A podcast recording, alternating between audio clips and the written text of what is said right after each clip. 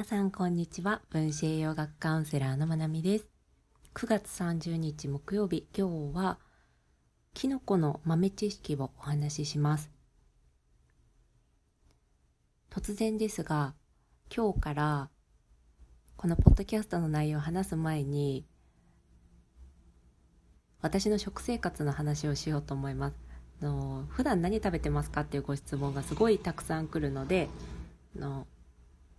か一回まるっと食事紹介の回も作ろうかなとは思ってるんですけどなかなか気分にならないのでの1日1個食事に関する話をします。あのとある YouTube の YouTuber の方のオープニングを真似てたりします。どなたか分かる方いたらちょっと一緒にお話ししたいです。え、っと今日は最近ハマっているのはご飯にオートミールを入れて炊くことです。シリアルみたいなオートミールじゃなくて、潰される前のオートミールを入れて炊いてます。はい。で、今日のテーマ、キノコなんですけど、キノコに関してはいくつか知っておくとすごい使える豆知識的なのがあって、で、まあ、知ってる人は知っている知恵だと思います。で、もし知らないのがあったら、ぜひ取り入れてもらえたらいいかなって思いますね。で、全部で3つになります。まず1個は、キノコどういった種類でも使う前に日光に当ててあげる。だいたい2時間ぐらい当ててあげると、キノコの中に含まれるビタミン D の濃度が最大で4倍ぐらいになると報告があります。なので、ま2時間干せなかったとしても、ちょっとだけの直射日光に当ててあげるといいですね。で、椎茸みたいな傘が大きいものであれば、内側の白い部分、傘の内側を上にしてお日様に当ててあげるといいです。で、これするだけで、の栄養価が4倍も違うのであれば、ちょっとした手間なのでやるといいなと思って私はよくやっています。ざるに開けて、そのまま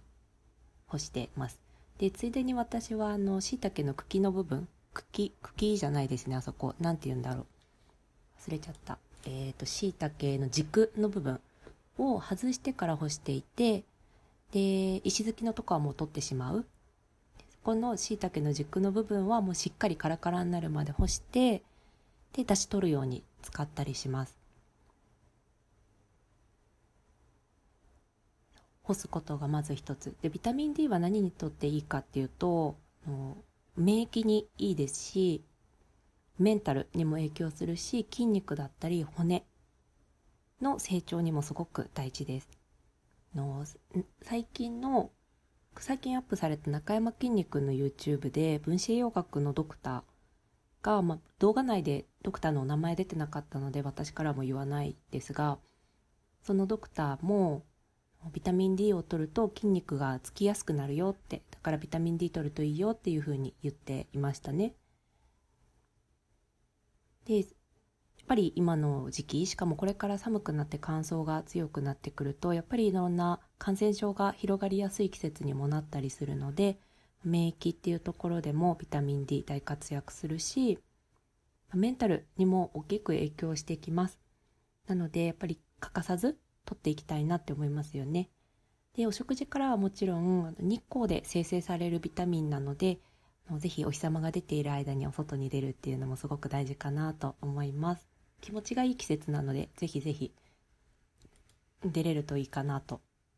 私自身もそう思って、こまめに外行くようにしてます。え次は、まあ、キノコを取る利点としては水溶性の食物繊維がたくさん取れるとこですね。なので便秘に困っている方なんかがいたら意識して取っていくといいと思います。でただ水溶性食物繊維はのシーボの方小腸の中で細菌が繁殖してしまう状態の方は逆にお腹が張ってしまうので体調に合わせてにはなりますね。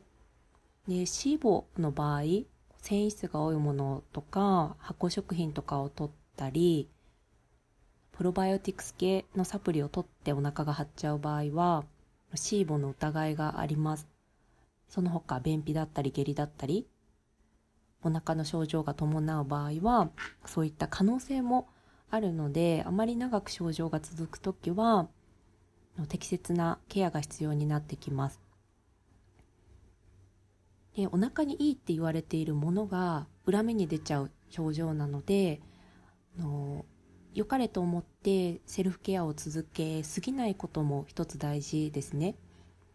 いいものを入れれば入れるほど症状強くなっていくので是非専門家の先生に相談するといいと思います。で3つ目。はきのこ全般じゃなくて舞茸限定なんですけどお肉を柔らかくする力があります。舞茸プロテアーゼっていうタンパク質を分解してくれる酵素が含まれているんですね。で、まあ、舞茸は、まあ、カンジダのお食事、カンジダを除菌したいとか、カンジダを増やさない食生活をしていこうってなった時に、一つ気をつけていきたいものとしてキノコが当てはまるんですね。やっぱり菌のものなので。けれども、舞茸だけは食べれたりします。カンジダのケアしてる時でも。で、この舞茸はお肉を柔らかくする効果があるので、お肉を食べた後にもたれちゃうとか、と消化不良気味でお腹が緩くなっちゃうとかそういった方は是非下処理の段階で加熱してない舞茸にお肉を漬け込むっていうひと手間入れてあげるとすっごい柔らかくなります。あの筋っぽいお肉でもお箸で裂けるぐらい柔らかくなるので是非これは試してほしいなと思います。具体的なやり方はの舞茸を刻んででちょっと繊維壊した方が酵素が馴染みやすいので私はこう刻んだものをジップロックとかに入れて上から綿棒でゴリゴリやっても繊維を壊してそこにお肉を入れてつけますね。で手で裂いただけでも手で裂いてお肉の周りにこうまとわせとくだけでも多少変わりますがやっぱりキノコって水分そんな含んでないのでか一晩つけるとちょっとカラカラになってたりするんですよね。なのでそういう時は私はもう塩麹とともに刻んだ舞茸と一緒に漬け込んだりもしたりとかしています。今日も偶然ですけど舞茸で漬けた牛すじ肉でカレーにしましたでオートミール入りのご飯ですでこれは舞茸の他にも生のすりおろした玉ねぎにつけたりとかパイナップルとかに漬け込むっていうのもいいですね。でパイナップルは私がよくやるのは芯の部分をのおろしたりとか、まあ、ミキサーかけちゃってもいいですけどでジュース状にした中にお肉つけたり、まあ、めんどくさかったらあのお肉の周りに貼り付けてます。あの皮パイナップルの皮とかも果肉が内側になるようにお肉の周りにこうペタペタまとわせて少し時間を置いてから調理したりしますね。でこの酵素が含まれてる野菜だったり果物っていうのがお肉を柔らかくする効果があります。タンパク質分解酵素を含むもの。で今言ったものの他には大根もそうですね。でただ酵素は加熱しちゃうと失活するので生のまま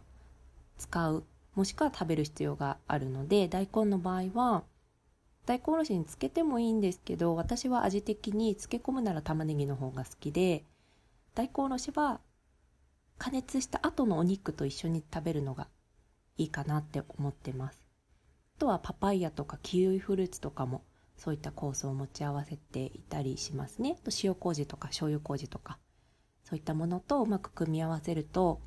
すっごい柔らかくなるので是非やっていただけたらなと思います。でお肉に関しては結構お肉が体に合わないんですっていう表現をされる方がいらっしゃるんですけどのどう体に合わないのかっていうところも見ていくといいかなって思います。例えば食べた後に調子が悪くなる？どう調子が悪くなるのか？例えば消化しきれない感じとか胃が重たくなっちゃうとか体がだるくなっちゃうとか。もし消化に関連することであれば体に合わないと思って食べるのやめちゃうとさらにタンパク不足が進んでいってしまうので消化ができない一つ理由の一つがタンパク不足だったりします。酵素も胃酸もタンパク質からできているので。でそれで体に合わないからって控えちゃうとどんどんどんどんタンパク不足がひどくなっていってしまって本当にいろんなとこに弊害出てくるので消化ができてないのかもってたどり着いた場合は消化の工夫をしてあげるといいですね。今日言ったこともそうだし、まあ、消化酵素を一時的に使ってあげるのも一つだったりします。はい。何か参考になったら嬉しいです。今日も聞いてくださってありがとうございます。